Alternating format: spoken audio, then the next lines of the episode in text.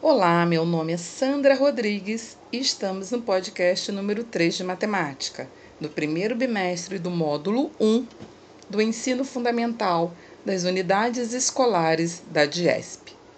E o tema da nossa terceira aula é raiz quadrada, onde falarei dos números naturais que representam os quadrados de outros números naturais. Bora lá? Bem, iniciaremos com a definição de quadrado perfeito, que é o resultado de uma multiplicação entre dois números iguais. Por exemplo, 2 vezes 2 é igual a 4. Logo, 4 é um quadrado perfeito. 3 vezes 3 é igual a 9. Logo, 9 também é um quadrado perfeito. 4 vezes 4 é igual a 16.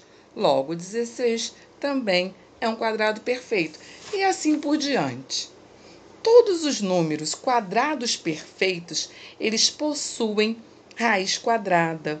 Por exemplo, a raiz quadrada de 36 é igual a 6, onde 6 vezes 6 é igual a 36. E dizemos que 36 é um quadrado perfeito, ou seja, ele é um número que possui uma raiz quadrada exata.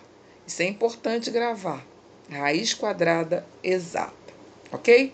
Vamos para uma observação. Nem todos os números naturais eles são quadrados perfeitos. O número 45, por exemplo, não possui raiz quadrada exata, porque ele não é um número quadrado perfeito. Ou seja, nenhum número elevado ao quadrado tem como resultado 45. Então vamos praticar um pouquinho? Vamos lá. Raiz quadrada de zero é zero, pois zero vezes zero é igual a zero. Raiz quadrada de 1 um é 1, um, pois 1 um vezes 1 é igual a 1.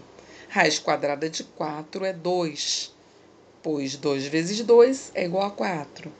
Raiz quadrada de 9 é 3, pois 3 vezes 3 é igual a 9. Raiz quadrada de 16 é 4, pois 4 vezes 4 é igual a 16. Raiz quadrada de 25 é 5, pois 5 vezes 5 é igual a 25. Raiz quadrada de 36 é 6, pois 6 vezes 6 é igual a 36. Já falamos sobre esse número lá em cima. Raiz quadrada de 49 é 7, pois 7 vezes 7 é igual a 49. Raiz quadrada de 64 é 8, pois 8 vezes 8 é igual a 64. Raiz quadrada de 81 é 9, pois 9 vezes 9 é igual a 81. Raiz quadrada de 100 é 10, pois 10 vezes 10 é 100. E assim por diante. Vamos lá um exercíciozinho. Descubra o número que, elevado ao quadrado, dá 9. Qual é o número? Pensa aí mentalmente.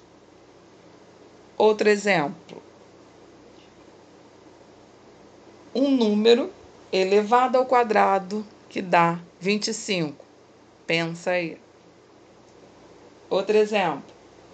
O número que elevado ao quadrado dá 49. Pensa aí. Outro exemplo. Um número que elevado ao quadrado dá 1. Pensa aí. Ah, facinho, né? Esses quatro exemplozinhos aí que eu dei para você, facinho, né? Mas tá tudo na apostila, tá bom, gente? Acompanhe aí na apostila, tire as suas dúvidas, leia, faça os exercícios, treine bastante, que você vai conseguir desenvolver, tá bom? Espero que você tenha tido uma aprendizagem significativa, bons estudos e até o próximo podcast.